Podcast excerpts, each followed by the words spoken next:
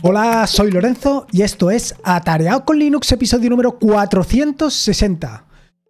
Si sigues este podcast, seguro que estás al tanto de lo que sucede en redes sociales. Estás al tanto de todo lo que sucede en Twitter, de lo que está sucediendo pues con esta migración o con este cambio, por llamarlo de alguna manera, desde Twitter hacia otras redes sociales. En concreto, en este caso, hacia la red del mastodonte, hacia Mastodon.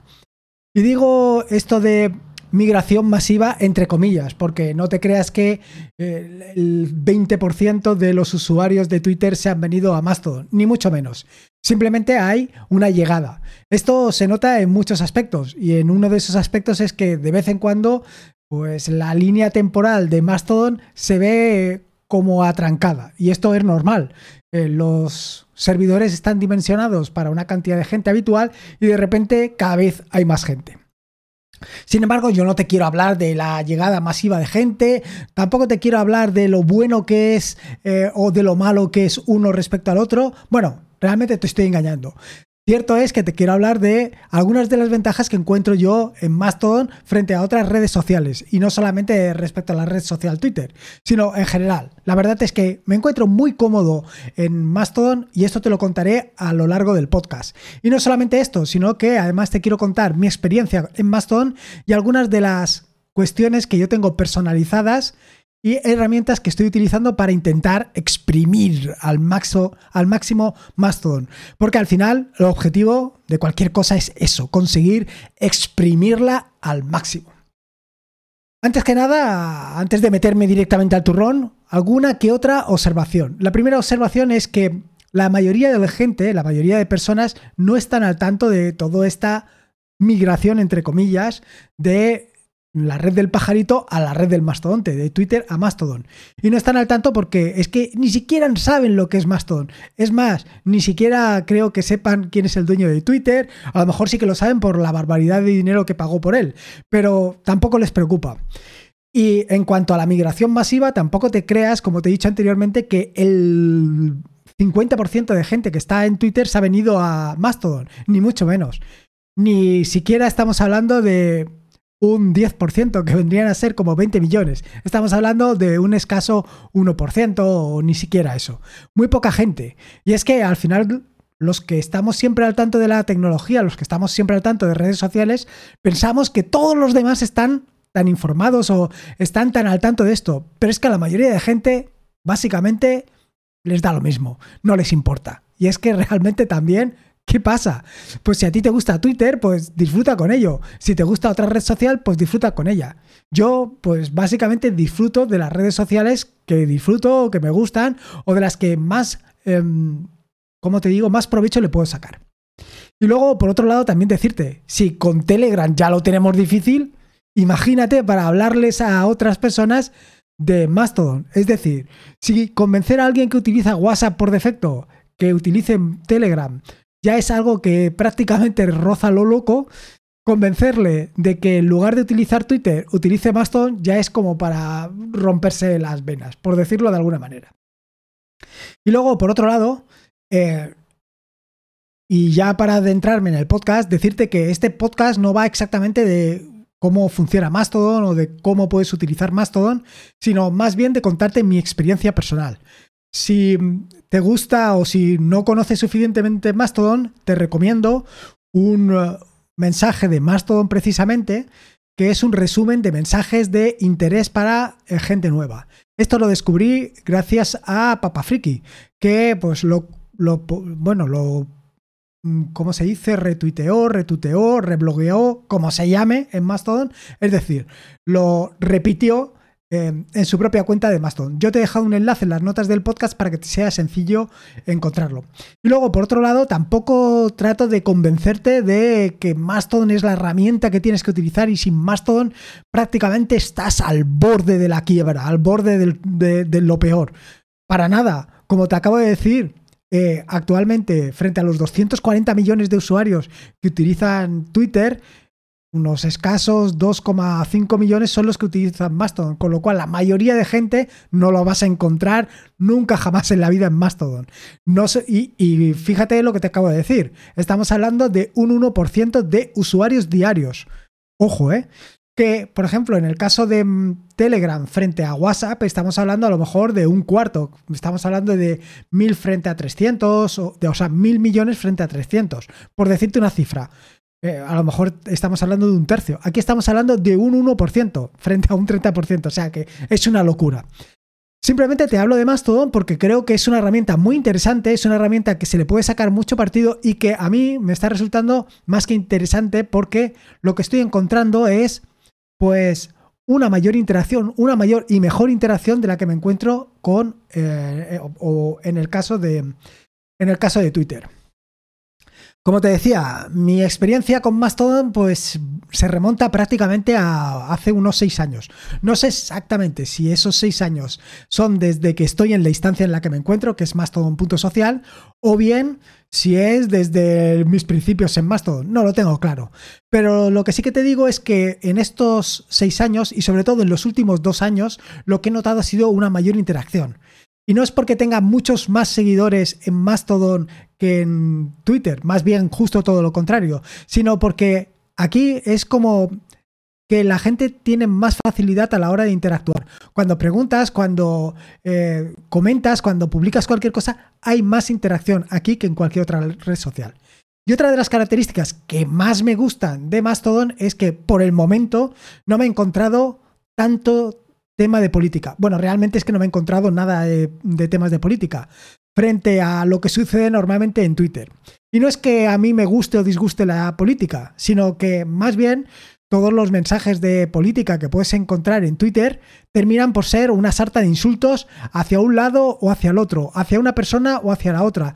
No solamente se trata de insultos, sino además se trata de intransigencia, se trata de falta de empatía, de falta de... Simplemente nos dedicamos a si tú eres de un color, a insultar a los del otro color, a no escuchar lo que dicen los del otro color, con independencia, como te digo, del color, de la ideología y de lo que sea.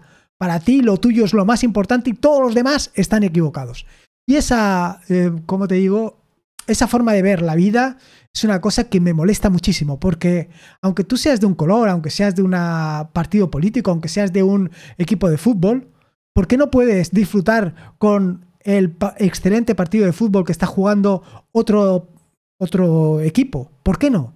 No lo entiendo. Si en un momento determinado un partido político hace algo bien, que últimamente están todos para lucirse, pero bueno, con independencia de eso, si uno lo hace bien, ¿por qué no lo vas a alabar? Y si alguien se equivoca, aunque sea de tu partido, de otro partido, bueno, de tu partido, del partido que tú votaste en tus últimas elecciones, ¿por qué no lo vas a, elogiar? No lo entiendo. Y claro, toda esta intransigencia, toda esta falta de empatía, lo que llevan es a líneas de Twitter que son realmente abominables. Lo odio. Y bueno, eh, la suerte que tengo, por lo menos hasta ahora, es que en el caso de Mastodon todo esto no me lo estoy encontrando. Y es una verdadera suerte. Ya veremos lo que sucede en, las próximas, en los próximos días, semanas o meses. Respecto a cómo tengo yo Mastodon, bueno, pues decirte lo primero de todo es que he hecho algunos retoques en Mastodon para em, bueno, pues para adecuarlo exactamente tanto a mi flujo de trabajo como a lo que yo quiero mostrar con Mastodon. Esto también, por supuesto, lo he hecho en otras redes sociales. Ya puede ser YouTube, ya puede ser Fediverse TV, ya puede ser, por supuesto, Twitter. En todas las redes sociales he ido adecuando. Aquí, bueno, además de adecuar pues lo que es la imagen de cabecera, el avatar, también he marcado la opción de sugerir la cuenta a otros para que sea más fácil encontrarte.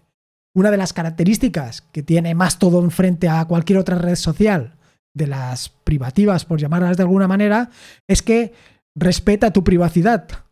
Nunca mejor dicho. Con lo cual tú puedes elegir hasta que tu cuenta no la pueda encontrar nadie.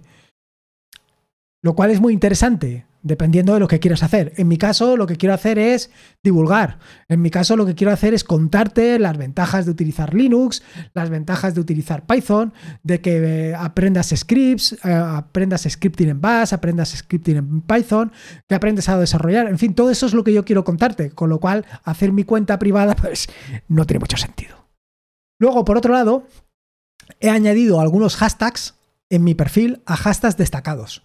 Estos no son exactamente los hashtags que sigues, sino los hashtags, las etiquetas que pueden ayudar a otras personas que visiten tu perfil para navegar por el mismo, para saber exactamente de qué publicas tú, qué es lo que quieres contar, qué es lo que quieres transmitir. Y eso precisamente es lo que intento transmitir con estos hashtags destacados. Esto lo puedes configurar en tu perfil, hashtags destacados.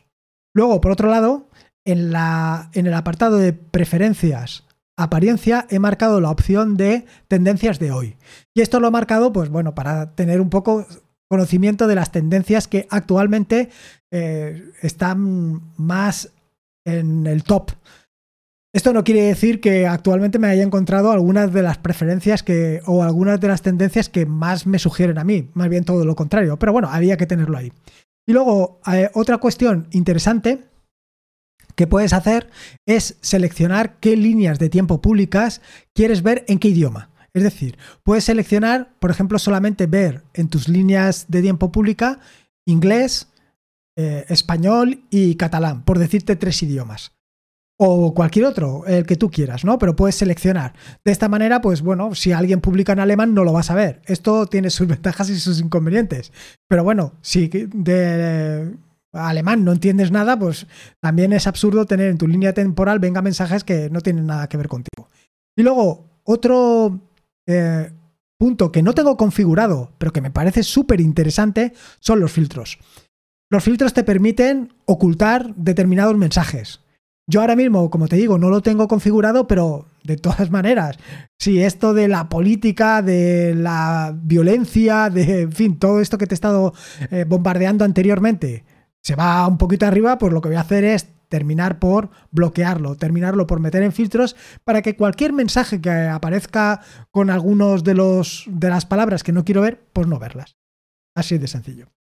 Y luego otro temita que es bastante interesante para los que somos muy cotillas, bueno, o algo cotillas, porque decir que uno es muy cotilla a lo mejor es muy loco, es el apartado de siguiendo y seguidores. Este apartado te permite saber tanto las personas a las que tú sigues como las personas que te siguen. Incluso, por supuesto, las personas que sigues y a las que siguen, o sea, las que os seguís mutuamente. Pero además tiene otra característica muy interesante, y es que te permite ver los usuarios activos, es decir, los usuarios que todos los días publican algo o que recientemente han publicado algo. Y luego los que están inactivos, es decir, que hace meses que no publican nada. Esto es muy interesante y esto es algo que no sé exactamente en Twitter cómo se puede hacer o en otras redes sociales, pero claro, aquí al ser una red, eh, digamos, que aboga más por la transparencia, pues todo este tipo de cosas las puedes ver con mucha facilidad. Y saber exactamente si tu público objetivo, el público al que tú te estás dirigiendo, las personas con las que quieres tratar, las personas con las que quieres conversar, están activas o simplemente te estás dirigiendo a un ¿cómo te diría yo? Pues a un público inexistente, a un teatro de sillas vacías, por llamarlo de alguna manera. Luego a continuación te he dejado en las notas del podcast atajos de teclado. Esto de los atajos de teclado tiene sus cositas, porque yo, como bien sabes, o como he contado en muchas ocasiones, soy muy de atajos de teclado, por aquello de desplazarme rápidamente. Sin embargo, como bien te puedes imaginar, no hago un uso excesivo de Mastodon en mi escritorio, más bien todo lo contrario.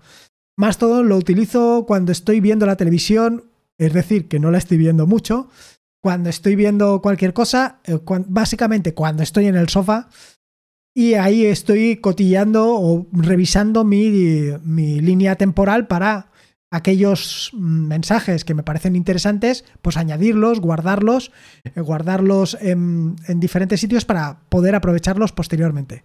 En alguna ocasión sí que he utilizado Mastodon en el escritorio pues para manejarme o para recuperar alguno de esos eh, mensajes que me han parecido interesantes. En este caso, pues a lo mejor conocer todos estos atajos de teclado te viene bien. Sin embargo, decirte que yo, en mi caso, tengo ah, activado eh, la interfaz de Mastodon avanzada, con lo cual eh, tengo varias columnas. Si no la tienes eh, activada, solamente verás una columna, una columna central, mientras que cuando la activas ves varias columnas. Al ver varias columnas, primero te tienes que situar sobre una de ellas, pulsando evidentemente con el ratón, y a partir de ahí ya puedes empezar a utilizar todos los atajos de teclado que he dejado en las notas del podcast. Llegados a este punto, pues me toca contarte un poco qué aplicaciones he utilizado, probado y utilizo actualmente. Y A colación de lo que te acabo de decir anteriormente, como te puedes imaginar, en el escritorio actualmente solo utilizo eh, Mastodon a través de mi navegador de cabecera, a través de Firefox. Y lo utilizo realmente poco. La mayoría de mi consumo, como te decía anteriormente, es a través del móvil. Respecto al móvil, te puedo decir que he probado cuatro aplicaciones distintas. Eh, la primera que probé en su momento fue eh, Tasky. Bueno, creo que antes de Tasky probé otra herramienta, pero no recuerdo cuál. Pero Tasky fue probablemente la que más tiempo he estado, por lo menos de inicial. Posteriormente luego pasé a la oficial de Mastodon, pero la oficial de Mastodon, que había mejorado sensiblemente, tampoco me daba todo lo que quería. Y luego llegué a Fedilab. Fedilab es una herramienta que es de pago, eso sí, te digo. No creo recordar que eran 3, 4 o 5 euros, no me acuerdo exactamente cuánto dinero era, pero es un pago único. Eh, no tienes que pagar todos los meses, cosa que es lo lógico. Es lo lógico y además que es aplastante. Pagar eh, una cuota mensual por algo que ellos no están haciendo nada, quiero decir, ojo. Eh, lo que, a ver si no me, si no me salgo del, si, si salgo del charco en el que me acabo de meter.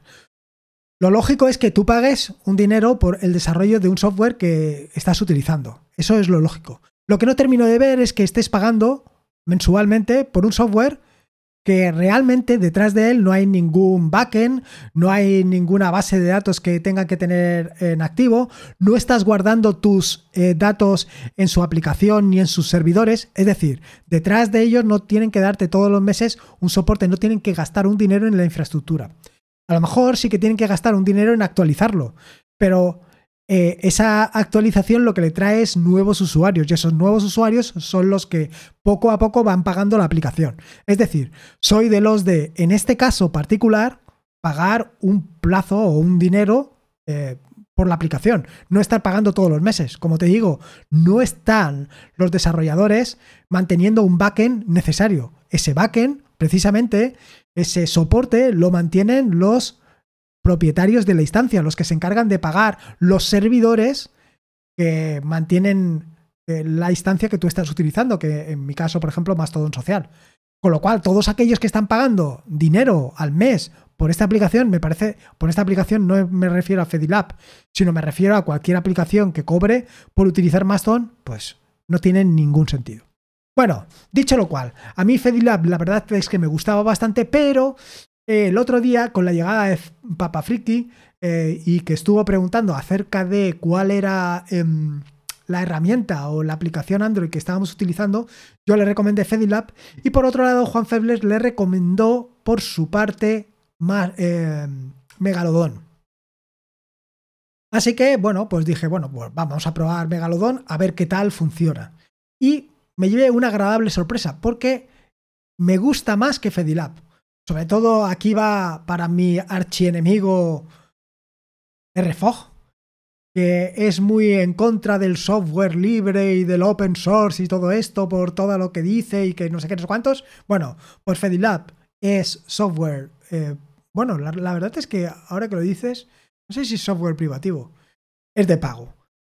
Pero Megalodon no, Megalodon es open source con lo cual, eh, aquí se la ha llevado de calle Megalodon simplemente porque añade una serie de características que a mí me gustan más. Me gustan más que la que estaba utilizando con Fedilab. No quiere decir que Fedilab sea malo. Simplemente era por atacar a mi archenemigo Refog para que lo tenga claro. En fin. ¿Y por qué me gusta tanto Megalodon? Bueno, pues Megalodon me gusta tanto porque tiene un detalle que es que en la línea principal, en la línea de. en el timeline, cuando eh, se trata de un mensaje que corresponde a un hashtag, a un hashtag que tú hayas añadido anteriormente, lo que hace es marcártelo. Te lo marca en la parte superior con, eso, con el nombre del hashtag eh, al que pertenece. Con lo cual es muy fácil tener una idea exactamente de qué es lo que estás viendo. Si simplemente estás viendo a las personas que tú sigues o estás viendo los hashtags que tú has marcado. En mi caso, por el momento todavía no tengo ninguna lista. Y no tengo ninguna lista porque tampoco las tengo en Twitter. No lo sé. Soy así de raro, ¿qué quieres que te diga? Pero la parte de los hashtags sí que me gusta mucho porque me permite en la línea temporal ir añadiendo aquello que, aquellos temas que yo quiero seguir, aquellos temas que son interesantes. Decirte que esto de los hashtags, estos hashtags que tú sigues no tienen que ver nada con lo que te he contado al principio. Al principio te he hablado de los hashtags que tú quieres que aparezcan en tu perfil. Los hashtags que tú quieres seguir tienes que ir añadiéndolos. Es decir, si por ejemplo ahora entras en, en, Megalodon o en, o en Mastodon, donde tú quieras, eh, entras en una de las columnas, encuentras un hashtag que te interese, simplemente tienes que hacer clic sobre ese hashtag o tocar sobre ese hashtag, se desplegará una columna donde corresponden todos los mensajes a ese hashtag y ahí en la parte superior puedes añadir el hashtag a los hashtags que quieres seguir. Poco lío, ¿no? A lo mejor me he liado yo aquí contándolo. Pero bueno, para que te hagas una idea, quiero decir que son independientes una cosa con la otra. Y me parece muy, muy, pero que muy interesante esta forma. De hecho, eh, tengo una deuda pendiente con el tema de los hashtags. Creo que mm, de aquí en adelante voy a hacer un uso masivo, bueno, masivo tampoco, pero voy a hacer un uso más intensivo de los hashtags porque es algo que creo que hasta el momento no he estado aprovechando con, con el suficiente empeño. Y es que, como te cuento ahora a continuación, con el tema de las integraciones, pues lo he ido dejando un poco de lado. No me he preocupado de la parte pues, ir marcando qué corresponde a qué, es decir, qué publicación que hago se corresponde a un hashtag determinado, cosa que a partir de ahora sí que voy a hacer. Y aquí, precisamente es lo que te vengo a contar, sobre el desarrollo y la integración. Y es ya el punto final a lo que te quiero hablar sobre cómo exprimir, cómo sacarle el máximo partido a precisamente Mastodon. Y es con el desarrollo e integración. Como te puedes imaginar, eh, Mastodon, al igual que otras redes sociales, lo tengo perfectamente integrado en mi flujo de trabajo.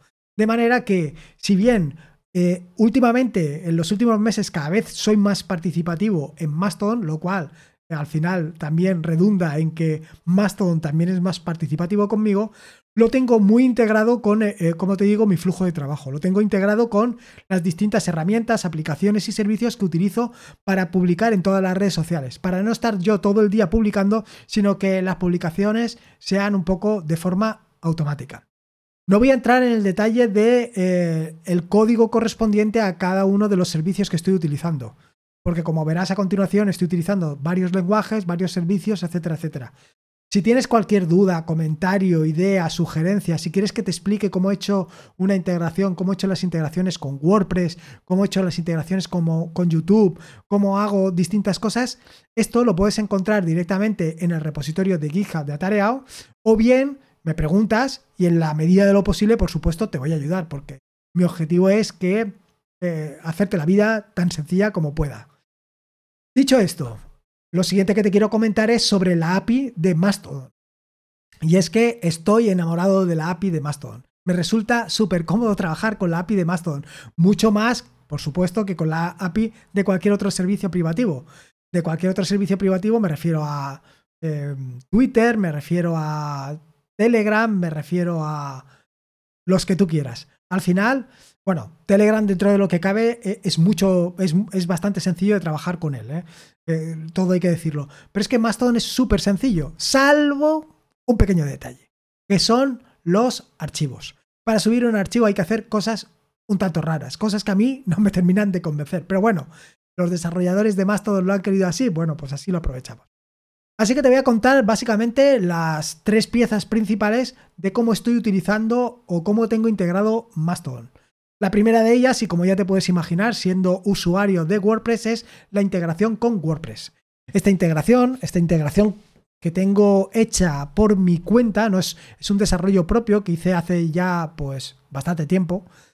Em, es una cuenta, o sea, es un desarrollo, es una integración que está implementada en PHP directamente con, con WordPress y con Mastodon, claro. Y además particularizada para el caso de Mastodon, particularizada para el uso pues, de las particularidades que tiene Mastodon. Dicho esto, y como te he comentado anteriormente, tengo todavía el asunto pendiente de los hashtags. Pero salvo eso, la cuestión es que lo tengo integrado con WordPress de manera que cada vez que hago cualquier publicación, ya sea de un artículo, ya sea de un tutorial, ya sea de lo que sea, inmediatamente se publica en Mastodon como te digo, ajustándolo pues, a las especificaciones de Mastodon, tanto en longitud como en el tipo de mm, lenguaje de marcado que hay que utilizar. Esto también lo estoy utilizando para el tema de los podcasts. Si bien los podcasts los estoy publicando a través de Anchor, em, yo no estoy mirando cuándo se publican. quiero decir, yo los programo, pero no estoy en el momento de publicarlos. A lo mejor los programo el domingo para que se publiquen el jueves. Em, y no miro después si se han publicado o no. Bueno, sí que lo miro, pero quiere decir que no tengo ningún proceso que esté mirando si se han publicado o no se han publicado. Esto lo hago directamente a través de eh, WordPress. Y es que con WordPress lo que estoy haciendo es que a la vez que programo cuándo se tiene que publicar en Anchor el podcast, también publico el correspondiente artículo para que se publique en eh, WordPress, para que se publique en, en la página web y que tengas acceso tanto al documento, tanto al podcast, como a las notas del podcast. Recordate, como te digo siempre, que las notas del podcast puedes acceder a través de atareado.es barra podcast barra el número del podcast. Y allí puedes encontrar toda la información y todo lo que te estoy contando actualmente en, el, en, este episodio del podcast en concreto. Respecto a la integración con YouTube, aquí viene la siguiente. Como bien sabes, últimamente estoy publicando en YouTube prácticamente a diario o semanalmente tres o cuatro vídeos. Eh, algunos son el podcast donde te estoy contando exactamente lo mismo que te estoy contando en, este podcast, pues lo puedes ver en vídeo. Lo que pasa es que allí me puedes ver pues gesticular, poner caras raras, eh, mirar al infinito y hacer cosas extrañas. Bueno, simplemente un poquito de, de interpretación. Dicho lo cual, en concreto, en el episodio 369 del podcast, titulado Importar y exportar vídeos de YouTube, ya te expliqué cómo eh, estaba trabajando con los vídeos de YouTube, qué mecanismos estaba utilizando para pues, trabajar con esto. Dicho lo cual, en este episodio del podcast, pues te conté que había implementado un contenedor Docker, bueno, una imagen Docker, y en esa imagen Docker lo que hacía era eh, revisar todos los días si yo había publicado cualquier cosa. Si yo he publicado cualquier cosa, lo que hace es dos operaciones. La primera operación es descargarla. Se la descarga al VPS donde tengo levantado actualmente esa imagen Docker. Una vez lo ha descargado, eh, lo primero que hace es publicarlo en Fediverse TV. Y lo publico en Fediverse TV, además de que esté, por supuesto, en YouTube, para que las personas que quieran verlo en Fediverse TV es decir, mejor dicho, las personas que no quieran ni que les traqueen, las personas que no quieran ver anuncios, las personas que quieran disfrutar de una experiencia única, lo pueden ver en Fidiverse TV. Si no te importa ver anuncios, si no te importa, em, eh, bueno, el traqueo, si no te importa todo eso, pues lo puedes ver en YouTube. Ahí lo dejo a tu elección. Bueno, como te decía, lo primero lo subo a Fidiverse TV y luego lo siguiente que hago es recortarlo. Lo recorto aproximadamente a un minuto y una vez recortado lo publico en Mastodon. Lo publico en otras redes sociales, pero en este caso lo publico en Mastodon. Y lo publico en Mastodon, o sea, primero lo subo a Mastodon, subo el trozo del vídeo que he recortado, lo subo a Mastodon y posteriormente publico el mensaje al que eh, adjunto, al que añado ese, esa publicación, ese vídeo. Y de esta manera te aparece a ti, te aparecerá en, en Mastodon el vídeo con pues, los mensajitos. Para, realizar la descarga del vídeo, el recorte y todo esto, lo que utilizo es YouTube Downloader Plus, sobre el que te hablé en el episodio 371 del podcast, que titulé El fin de YouTube o Termina una era, que te explicaba exactamente pues cómo se podía descargar de YouTube y luego por otro lado utilizo FFmpeg para realizar el recorte, para dejarlo recortado a ese minuto o a esos 45 segundos. Con esto ya tengo integrado en dos partes. La primera parte, como has visto, la parte de WordPress y la segunda parte, la parte de YouTube. Y luego, por último, tengo una tercera integración, que es una integración con Mattermost. Si no conoces Mattermost, decirte que se trata de una red social eh, similar a Slack, pero que te la puedes hospedar tú mismo. Puedes hospedarte tú, puedes hacer un self-hosted de Mattermost. Eh, ¿Por qué tengo yo un Mattermost? Bueno, pues Mattermost lo estoy utilizando básicamente para eh, guardarme en distintos canales la información que quiero. Y entre esa información, pues también me interesa guardar todo lo relativo a Mastodon o los mensajes que me resultan muy interesantes de Mastodon. Así tengo dos integraciones en concreto con, con Mattermost. La primera integración con Mattermost es cuando tú o cualquiera me cita en Mastodon y digo en Mastodon como puedo decir en otras redes sociales, pero en concreto en Mastodon, si tú me citas en Mastodon, inmediatamente, tras transcurrido unos segundos o unos minutos, mm, llegará una mención directa a Mattermost y se quedará allí guardada. ¿Por qué tenerlo allí cuando también lo tengo en, Mastodon? Pues simplemente porque allí sé eh, si en un momento determinado he estado mirando Mastodon y no me he dado cuenta, pues sé que lo tengo allí. No me tengo que preocupar de esa cosa. Y luego, por otro lado, la segunda parte de la integración que tengo hecha es cuando alguien escribe eh, el hashtag, o sea, cuando alguien me menciona, dice arroba tareao, por ejemplo, y escribe el hashtag pregunta idea o comentario. En cualquiera de esos casos, lo que va a suceder es que se va a guardar la pregunta, bueno, el mensaje donde está el hashtag que me menciona junto a pregunta, idea o comentario, se va a guardar directamente en un canal de Mattermost. Un canal que le he llamado comentario, otro canal que le he llamado idea y otro canal que se llama comentario. Si al canal del comentario, o sea, si al, perdón, si al hashtag del comentario lo sigues, es decir, almohadilla comentario seguido por el número del podcast, pues ya sé exactamente a qué podcast te hace referencia.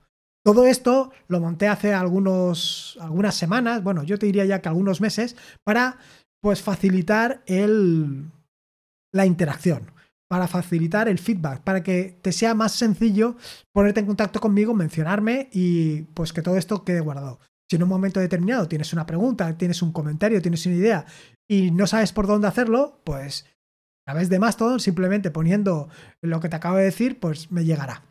Y esto es básicamente la forma que tengo actualmente de exprimir Mastodon. Eh, seguro que tú tienes otras ideas, comentarios, sugerencias. Seguro que a lo largo de las próximas semanas o meses a mí se me van a ocurrir nuevas ideas para eh, mejorar tanto la integración como la interacción con Mastodon.